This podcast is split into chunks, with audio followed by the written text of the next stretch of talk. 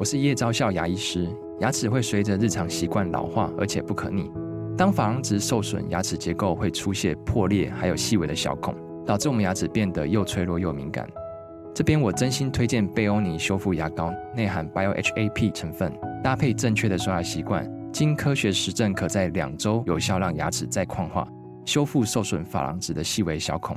相关资讯及购买通路，请参考资讯栏连结。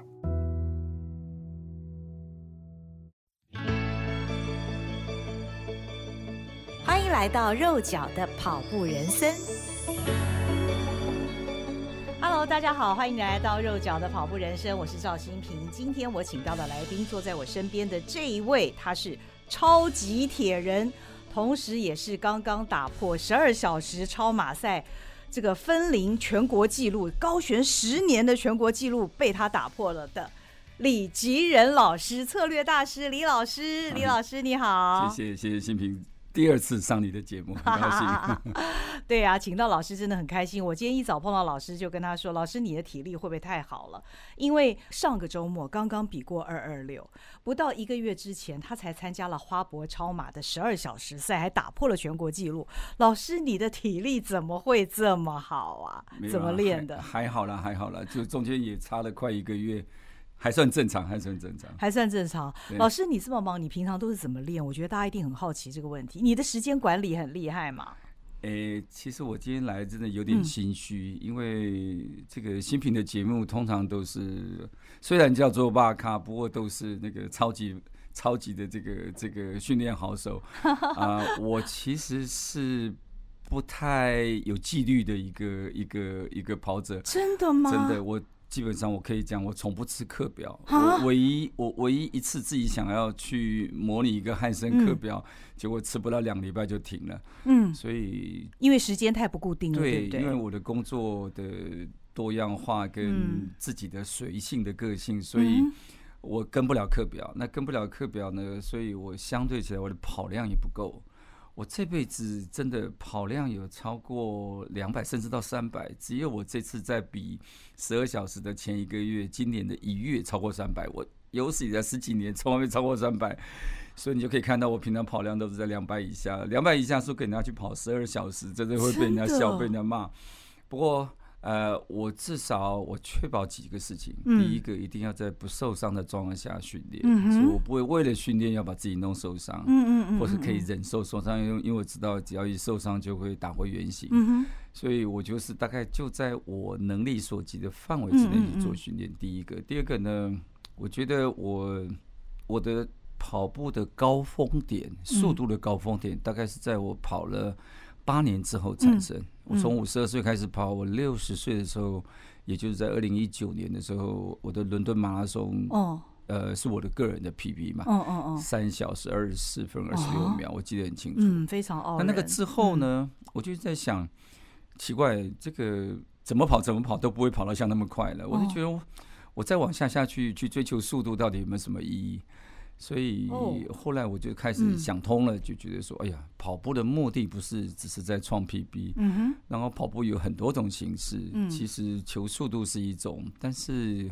距离也是另外一个面向，嗯，所以我一八年开始有这个机会接触到什么叫做超跑，嗯，超级这个叫做呃，超级马拉松，超级马拉松，超过四十二点一九五的，对，他们告诉我说超过四十二点一九五一公分就叫做超马，我说容易啊，那所以我就开始从六小时五十 K，然后一直到一百 K 到十二小时，嗯。啊，所以觉得。这个时间越长，嗯，其实我觉得那个训练的方法其实好像越来越适合我，哦，因为就只要这个比较低速或是说定速的 LSD，嗯，然后你还要还要能够掌握住自己心率不能飙高等等，我我开始有另外很多的面向跑出来让我去学习，说除了间歇，除了速度之外，其实还有很多东西可以训练你自己，所以我就这样一头栽进去。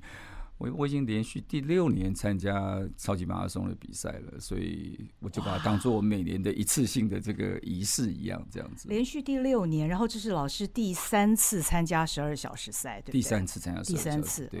可是老师，你刚刚说你让自己不要受伤，但是你怎么知道自己的极限在哪里？通常我们都是在跑得很好的时候，觉得自己非常棒，所以我们为了要求进步，我们可能就会再多加一点点的训练给自己，不知不觉就超过自己的极限，以至于我们受伤了。老师怎么知道自己？所以你刚刚讲了一个非常重点，你之所以会受伤，就是因为你不知。嗯，你如果知知道多一点，对你自己知道多一点，你其实就会降低这个受伤的几率。哦，打比方说，我开始这辈子跑步第一次受伤就是。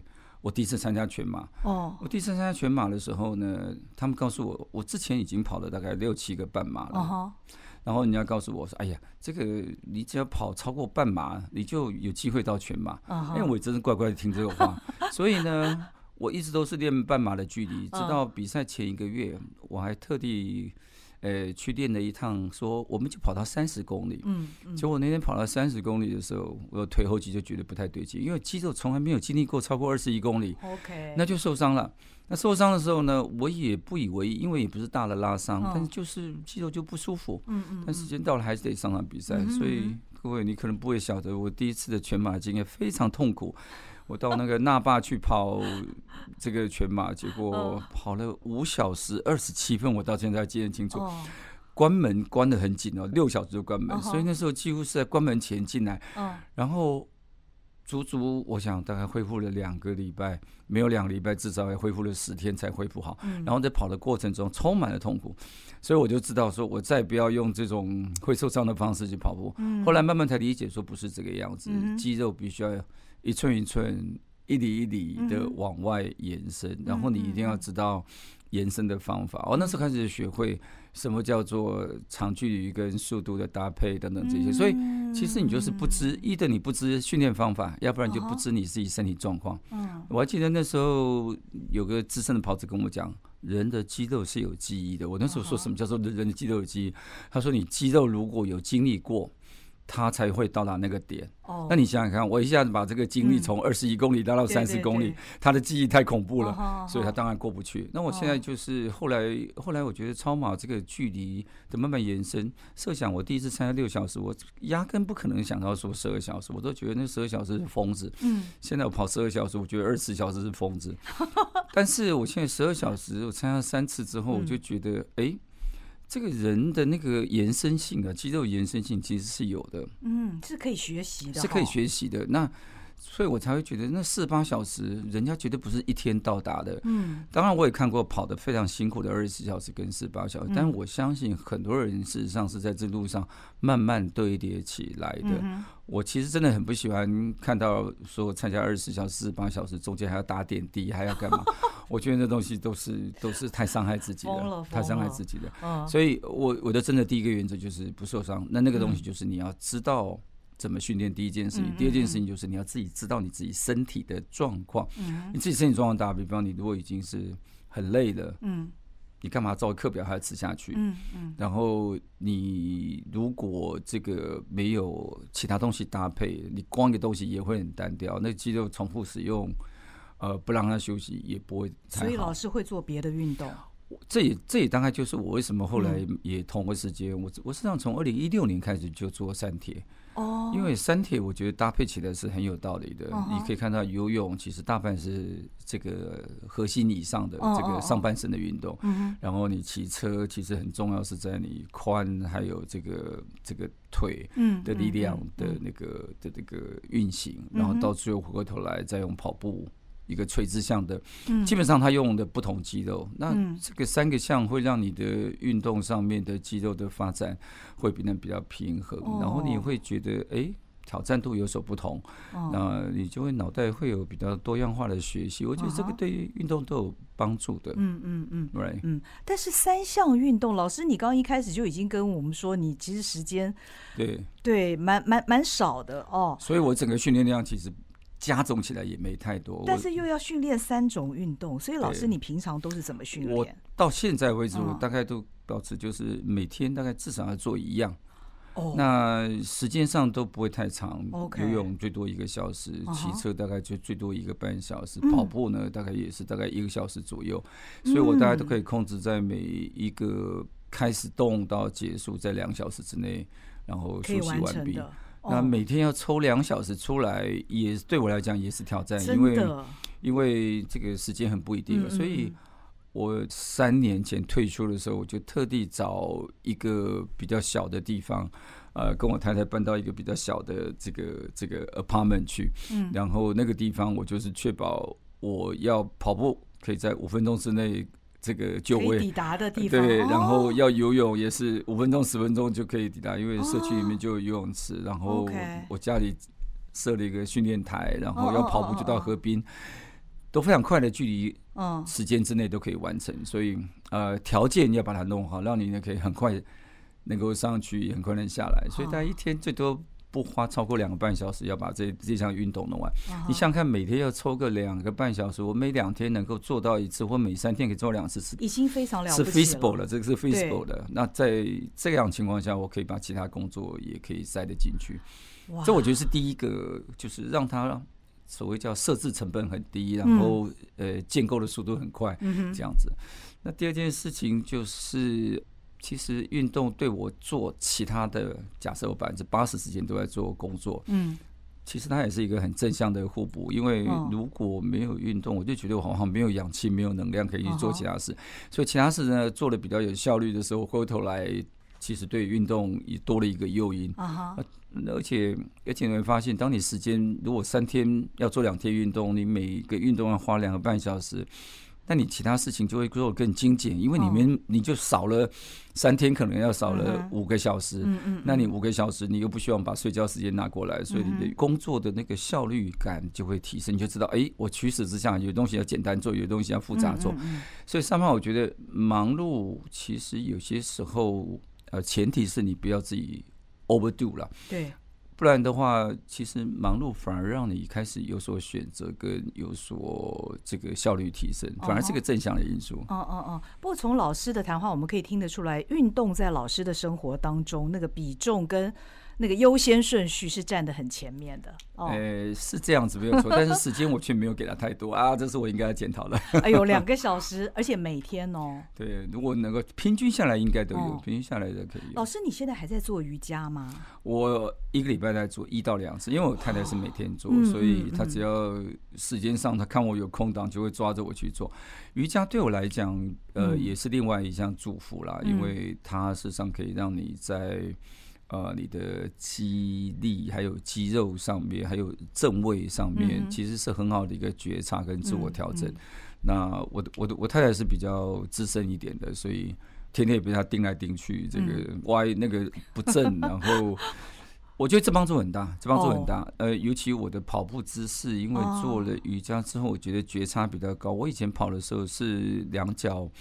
呃的那个比重啊，是很差距蛮大的。那坐姿也是歪一边，所以跑步的时候常常就容易一只脚 crash 掉。嗯嗯嗯。那我现在跑步的姿势调整，加上一点瑜伽的这个正位的觉察，我感觉现在跑步的那个效能感真的是比以前来的好。嗯嗯。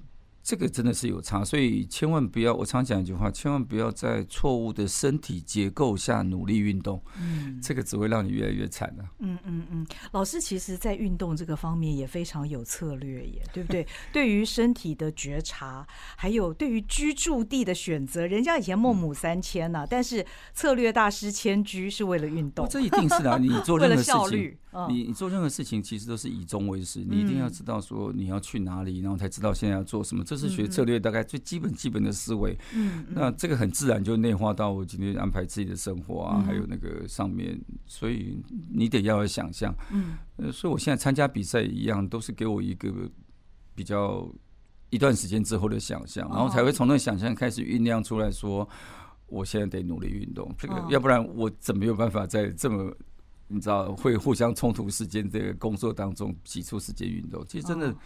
很好用的思维逻辑，嗯、各位可以参考一下，嗯、以终为始。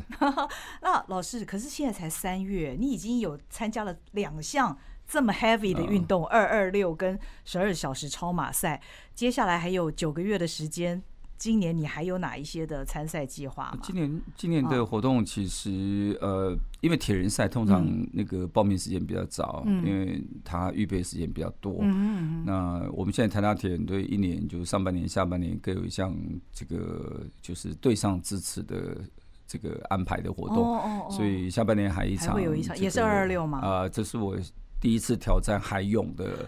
不是二六，是一一三，但是是在海上，哦哦哦，就是那游泳不是在活水湖。嗯、我过去所有的十次的比赛几乎都在活水湖。嗯嗯，嗯，那这是第一次要在垦丁的那个呃小湾那个地方做海泳。哦，那又不一样哦。对，所以这也是一种新的体验。哦、那呃，所以再是铁人赛。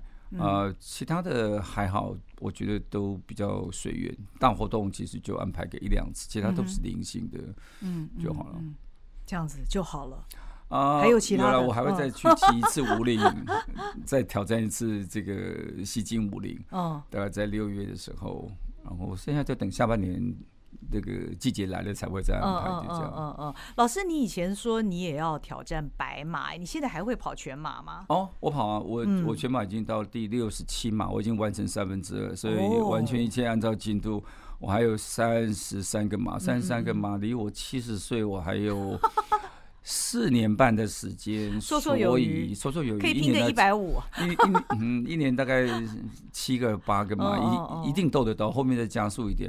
那最主要就是，我希望我那天盘点一下，哎，这个白马中间，我希望大概有一半是国外马，哎，这挑战度比较高一点的。所以我现在大概已经有三分之一国外马，我现在把它逼近到这个二分之一，所以后面几个马可能会多找一点国外马去跑跑，因为。疫情被锁了三年，要不然早就应该能够平衡到一半一半。嗯，啊，我觉得这东西就是不是比那个量，而是在于说用跑马拉松带你自己到世界去有不同的体验。嗯，对，所以大概就是，反正就是每件事情就给自己一个不一样的想象嘛，然后你才会以终为始吧。嗯，老师现在从事这么高强度的运动，其实一切都是从跑步开始的。嗯，所以老师当初为什么跑步呢？嗯，还是就是因为去戈壁嘛。我们昨天刚庆祝那个戈巴的十周年，哇！对，所以我们大概戈巴大概到了八成的人吧，七成还八成人一起到达，就是台东。我们二二六比赛完了以后，我们这次二二六多了三个，有三个人这个完成二二六的出超铁啊，所以可能是历届以来大概这个二二六超铁。呃，每一个年级里头大概最多，我们有五个人有二六的记录了。哇！对，所以我们就庆祝了一下。每个人都是因这个开始运动，本来都是不运动了，几乎没有一个人去运动咖。所以我想。戈壁对台大 EMBA 来讲，很大概都是很多人的启蒙点吧。嗯嗯、那运动之后才会开始知道说什么叫运动。嗯、哼所以说实在话，这个这真的是经验性的知识，绝对不是说课堂上课可以理解的。嗯、然后你自己得实践，因为每个人的经验可能不太一样，适、合你的不一定适合别人，所以每个人一定要找到自己最适合的一个运动模式跟运动节奏。嗯、这件事情。绝对不要抄袭，绝对不要这个无知的跟着别人走，因为可能会让你自己达不到你自己的目的。我觉得这是一个蛮有趣的事情。嗯嗯嗯，老师几年前有一句名言，就是你的限制点就是你的成长点，嗯、这是你从跑马拉松里面所体悟到的。我对我跑五六年，我就有这种感觉的，嗯、我就觉得每一次的。呃，不管你的受伤也好，或者是你的这个挫败也好，呃，达不到你原来目标，它一定有原因的。那因为梦想很美好，但是你的身体是很现实的，你的身体现实就会在过不去的地方就卡住了。哦，那那个其实就是你的现实点。包括第一个，你速度要拉伸起来，你的肌肉一定要改变，因为你不能只训练这个这个耐力肌，你得把这个速度的肌肉要给它练起来。你练完了大肌肉，你的小肌肉也要练。那你小肌肉，你平常运动是练不到，你得用另外一种运动来去啊，比如用瑜伽来让你的小肌肉可以锻炼得到。那这种大肌肉、小肌肉的配合呢，你如果不知道的时候，你就发现小肌肉受伤，事实上连带你的大肌肉也没办法表现。嗯所以这些东西都是你的限制点。那都不要讲说心理上的限制点。当你如果觉得说我已经是做不到了，嗯，你再怎么练。你大概那个 mental 你会过不去，嗯哼，所以呃，我觉得很早以前我就感觉到人会成长，就一定要跳过那个限制点。嗯，因为从事后来看，你看到很多人事实上很可怕，有办法能三五年从不练习到砰一下可以到很好的成绩，他中间也越过很多限制点。嗯，这些限制点，他要有动机、意愿，还有方法，才有办法能把它跳过去。可是，一旦跳过去之后，越过了之后，它其实就是个升浪点。嗯、那我觉得这里面可能就是意愿跟方法是很重要，就你愿不愿意。嗯，我也看到很多人在限制点之前就撤退了。对，撤退了以后呢，其实他也就丧失了一个成长的机会。那第二个当然就是你要有方法，比如我们大家最容易理解的就是，如果你要增进速度。你不能天天都是拼间歇，你还是回来需要搭配点这个 LSD，意思就是说我可能把速度降，但是把距离拉长，嗯，之后呢再把速度这个距离缩短，然后速度提高，这种搭配其实就是一定程度你看到东西，就像先退步再进步，嗯嗯嗯，那这样的一个做法呢，其实才有办法能够真的调教你自己的身体跟肌肉，适应到下一个状态。嗯，另外一个跑步的时候，大家都应该有个感觉，就是。其实任何一项运动，包括我自己在做三项运动的时候，每一项运动都有它的惯性。嗯，就是你要找到身体最舒服的一个状态，你会发现那时候的效率感最高。就花同样能量可以得到的的表现，或者说呃一样的表现可以花比较少的这个体力。那这个时候呢，其实就是技巧性的问题。嗯嗯嗯，这些都是你的限制点，你不知。你就没有办法，嗯，对不对？比如像游泳啊，怎么样游才会游得很轻松，不浪费力气，让你的骑车有办法继续走。嗯，骑车有有什么方法可以提升速度？嗯，呃，然后到最后跑步还能保持能力，那这个都是在找惯性。那只要你找得到这样的一个让你舒适的惯性，可以续航，我觉得你就算这个两百二十六，呃，以后都还是有这个机会，大概就是这样子。那老师最近有发现自己什么限制点吗？我我的限制点啊，嗯、我的限制点其实，呃，第一个我觉得那个耐力，嗯、耐力这个上头，呃，其实是。可以往外延伸的，嗯嗯，呃，我就以十二小时我参加三次的经验来说吧。我刚刚有说过，我我训练自己的跑量不够，嗯呃，其实真的会被很多很多这个超马的前辈 K 头。说，你要参加十二小时，你之前少说你要好几个月是三百公里月跑量，对，我每次都做不到，我大概都是两百公里就已经大概就停了，所以所以我第一次还很天真的说，那时候我觉得，哎，那时候。呃，国家级选手的的那个成绩只要一百一十七公里就好。对，我那时候我记得我还跟海丹讲，说一百一十七我是有机会哦，我觉得我应该撑得过去。结果我没想到跑到一百一十二点，嗯嗯嗯，点五公里，差一点点，差四公里多，四公里多。哎，但是就燃起我第二次的希望，说，哎，我这样练我就可以差四点多了，我只要再累积一下就可以。我第二年再报的时候，你就发现开始退步了。因为你就发现你的方法没有改变，你不可能会越过去的。因为到那个点，你大概就是身体的能量的极限点。不管你用什么补给方，但中间一定有一些东西还可以再调，调的让你有正能量。所以我第二年的成绩是非常挫败，挫败掉了五公里多。然后，我当然那一年又特别热，那一年特别热，但是天气没办法控制。对对。那那个跑完之后，我就开始想，我到底还要不要第三次？因为。如果我没有改变方法，我第三次也没用。简单讲，我就开始找我的限制点。我后来就发现，其实真的重要是后面六个小时。所以我就开始好好的解析这个到底要怎么样能够在十二小时里面用正确的策略。所以我我今年就做了几件不一样的事情。哎，就成功的越过了限制点。我当然第一件事情是我要确保我前六个小时。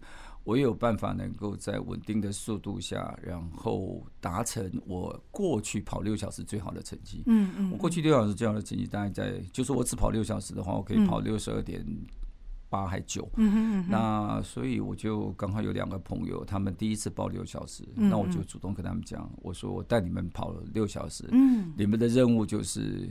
如果你的第一次的六小时就可以达到我原来那样成绩的话，对你们来讲都可以列名，一定有分的名名次。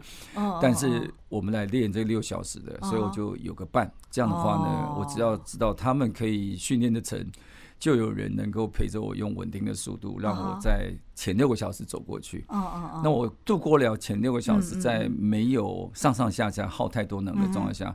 我后面六小时就靠我自己的耐力了。嗯嗯、那这样我觉得机会比较大。嗯嗯。嗯那所以我们就开始做了若干的这个调配。那因为有的同伴，所以你就不敢偷懒。嗯。那另外呢，我就开始比较严肃的去看待，说怎么样把后面的耐力拉起来。哦、所以简单讲，我们就开始去试验那个所谓叫背靠背的。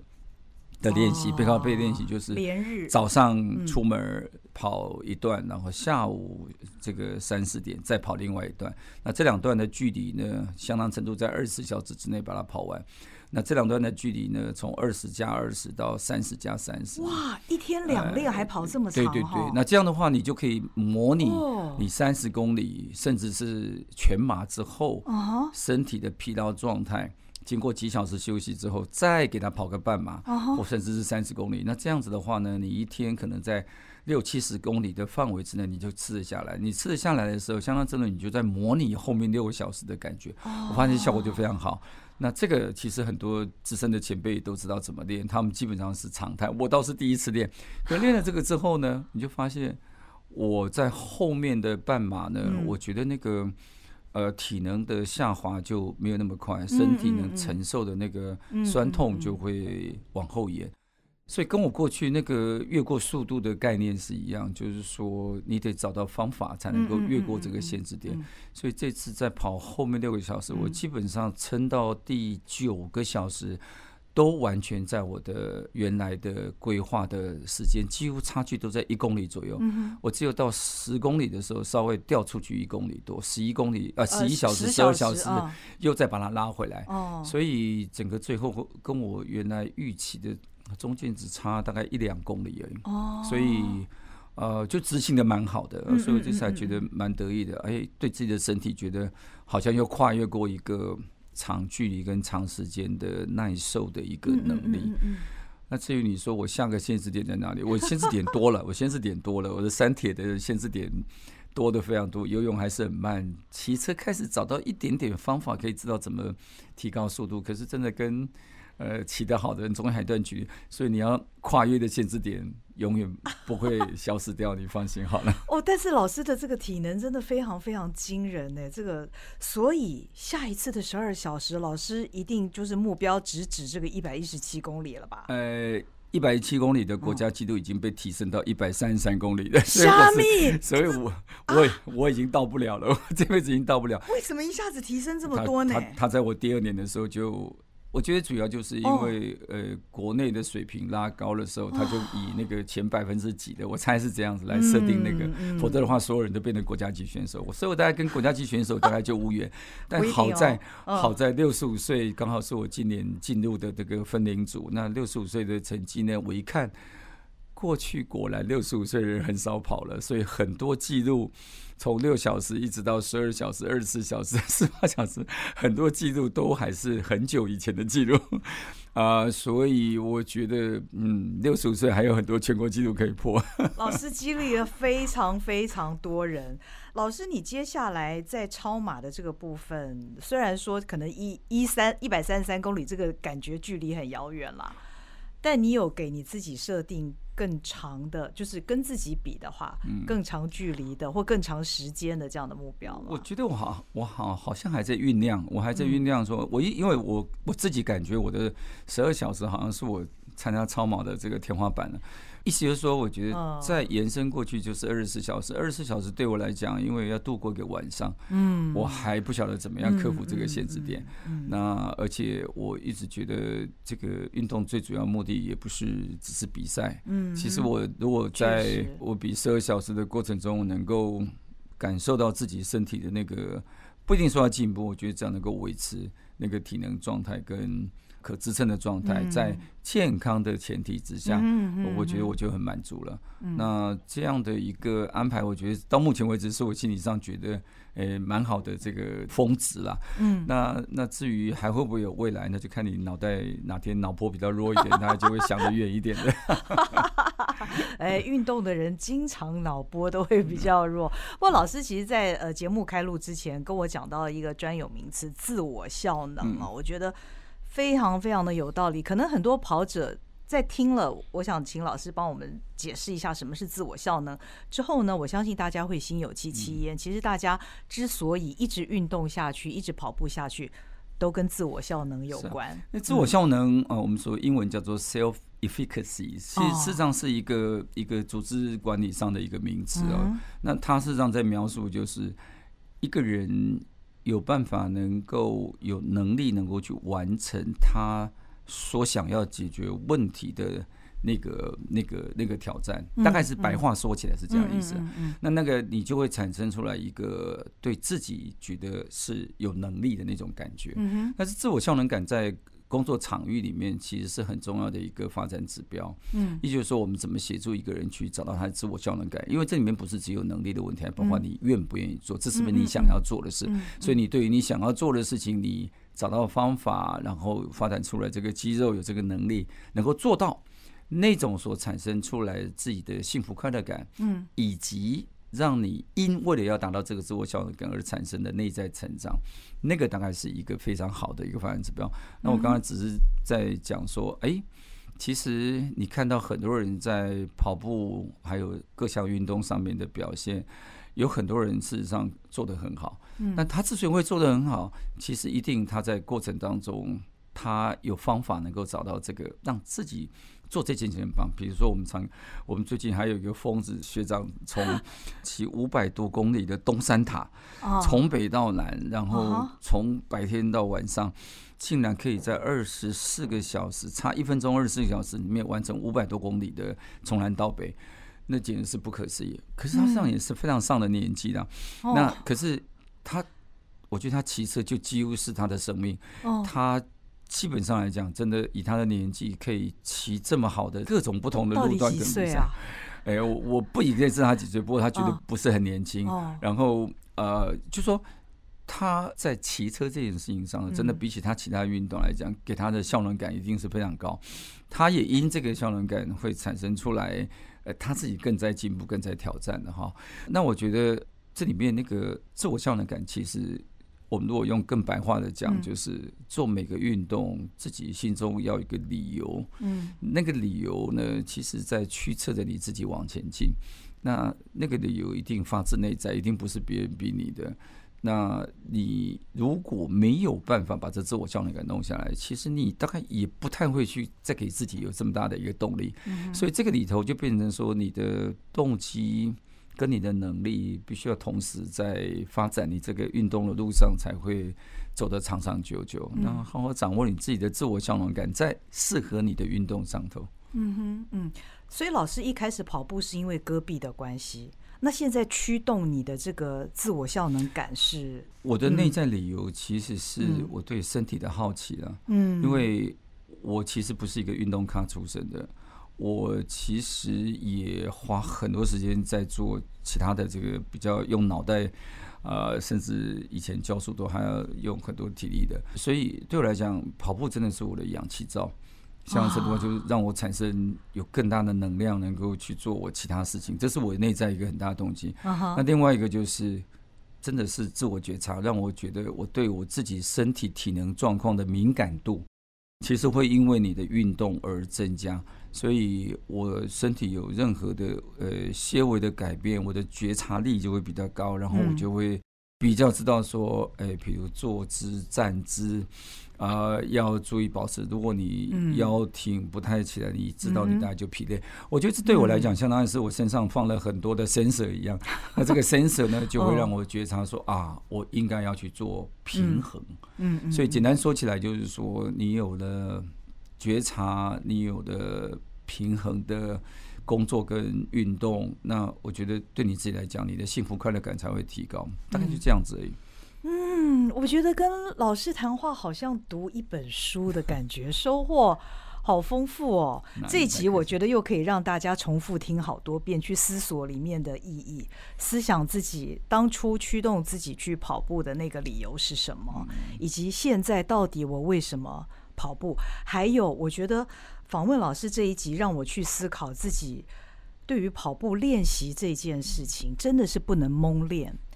要用脑筋去练，可能自己现在练习的一些方式，也许是错误的，应该要调整，让它更有效能，也更健康，对也更千万不要在错误的结构上努力运动。对，这个在企业界本来也是一个固定的道理，错误、嗯、的结构带你不了到新的出口，嗯、对不对？那运动更是这样，所以常常我看到有些朋友啊、呃，有些学长姐。